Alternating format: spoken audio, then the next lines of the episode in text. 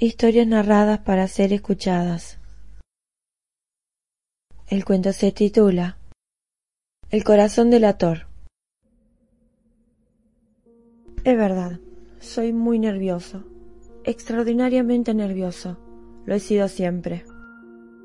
Pero ¿por qué dicen que estoy loco?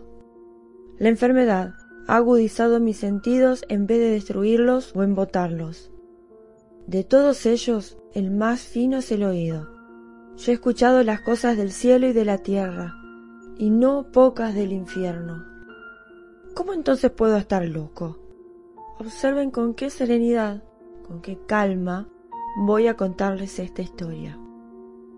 Es imposible definir cómo penetró la idea en mi cerebro. Sin embargo, una vez adentrada allí, me acosó día y noche. Realmente no había ningún motivo para ello. El viejo nunca había hecho daño, y yo lo quería.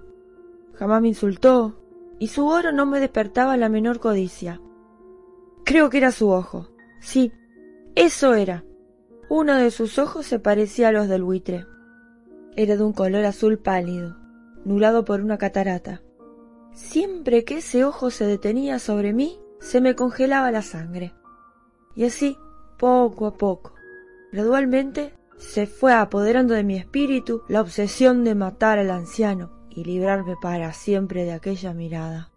Ahora viene lo más difícil de explicar. Me creen loco, pero no pensarían así si me hubieran visto. Si hubiesen podido observar con qué sabiduría, con qué precaución y cautela procedí, con qué disimulo puse manos a la obra. Jamás me comporté tan amable con él como durante la semana que precedió al asesinato. Cada noche, cerca de las doce, recorría el pestillo de la puerta y la abría muy suavemente. Cuando la tenía lo suficientemente abierta para asomar la cabeza, metía una linterna bien cerrada, para que no se filtrara ninguna claridad. Luego introducía la cabeza. Oh, se habrían reído viendo el esmero con el que lo hacía, por miedo de turbar el sueño del viejo.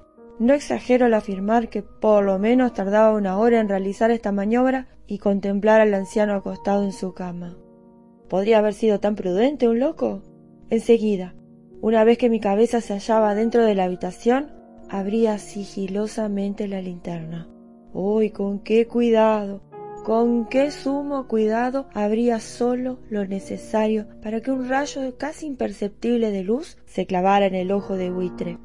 Hice esto durante siete noches interminables, a la misma hora, y siempre encontré el ojo cerrado.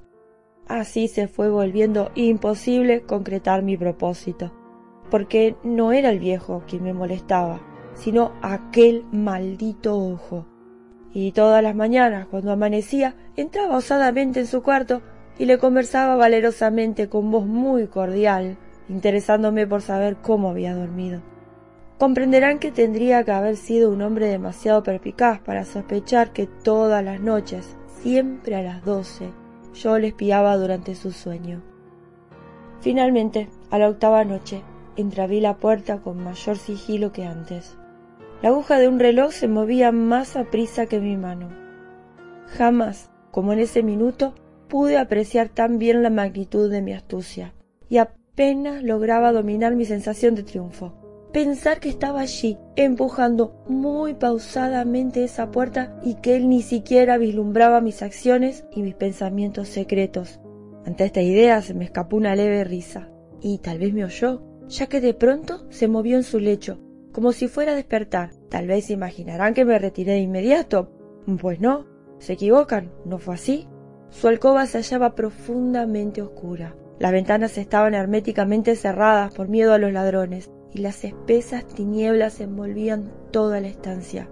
Absolutamente seguro de que el anciano no podía ver nada, me disponía a abrir la linterna. Cuando mi pulgar resbaló sobre la perilla de la puerta, el viejo se incorporó en su cama, preguntando ¿Quién anda ahí? Permanecí completamente inmóvil, sin musitar una sola palabra, y durante una hora no moví un músculo. Tampoco él en todo ese tiempo volvió a acostarse. Continuaba sentado en la cama, alerta, haciendo lo mismo que yo había hecho en esas largas noches. oyendo deslizarse a las arañas en la pared. Luego de haber esperado un rato, me aventuré a abrir apenas la linterna. La abrí furtivamente hasta que, al fin, un rayo delgado como un hilo de telaraña descendió sobre el ojo del buitre. Estaba abierto, íntegramente abierto, y al verlo me llené de furia. Lo vi con claridad perfecta, entero de su azul mate, cubierto por la horrorosa nube que me helaba hasta la médula de los huesos. No podía ver nada más, ni la cara ni el cuerpo del anciano, solo existía aquel ojo obsesivamente. ¿No es acaso una hiperestesia de los sentidos aquello que consideran locura? Una vibración débil, continua, llegó a mis oídos, semejante al tic-tac de un reloj forrado en algodones. Inmediatamente reconocí ese apagado golpeteo. Era el corazón del viejo que latía. Y este sonido excitó mi furia, igual que el redoblar de los tambores excita el valor de un soldado. Con un gran alarido, abrí inesperadamente la linterna y me precipité en la alcoba. El viejo dejó escapar un grito, solo un grito. En menos de un segundo lo derribé dejándolo de espaldas en el suelo y tiré la cama sobre él, aplastándolo con su peso. Entonces sonreí, ufano, al ver tan adelantada mi obra. No obstante, el corazón aún latió, con un murmullo apagado. Pese a ello, ya no me atormentaba. No, no podía oírse nada a través de las paredes. Finalmente cesó todo. El viejo estaba muerto. Levanté la cama y examiné el cuerpo. Sí, estaba muerto, muerto como una piedra. Afirmé mi mano en su corazón sin advertir ningún latido. En lo sucesivo, su ojo de buitre no podría atormentarme. A los que instan en creerme loco, les advierto que su opinión se desvanecerá cuando les describa las inteligentes medidas que adopté para esconder el cadáver. Sonreí, ya que, repito, ¿acaso tenían algo que temer? El grito, les expliqué, lo lancé yo, soñando. El anciano se encuentra viajando por la comarca. Conduje a los visitantes por toda la casa y les sugerí que revisaran bien. Por fin los guié hasta su cuarto. Allí les mostré sus tesoros, todo perfectamente resguardado y en orden. Entusiasmado con esa gran seguridad en mí mismo, llevé una silla a la habitación y los invité a que se sentaran, mientras yo, con la desbordada audacia de mi triunfo, colocaba mi silla exactamente en el lugar bajo el que se ocultaba el cuerpo de la víctima. Los agentes parecían satisfechos. Mi actitud les convencía y hablaron de temas familiares, a los que yo respondí jovialmente. No obstante, pasado un rato, me di cuenta de que palidecía y deseé que se marchaban. Me dolía la cabeza y sentía que mis oídos zumbaban. Sin embargo, ellos continuaban sentados y proseguían su charla. Entonces el zumbido se hizo más nítido y rítmico, volviéndose cada vez más perceptible. Comencé a hablar atropelladamente para librarme de esa angustiante sensación, pero esta persistió, reiterándose de un modo tal que no tardé en descubrir que el ruido no nacía de mis oídos. Sin duda palidecí más, y seguí hablando sin tiro, alzando mi voz, tratando de apagar aquel sonido que aumentaba, aquella visión vibrante, semejante al tic-tac de un reloj envuelto en algodones.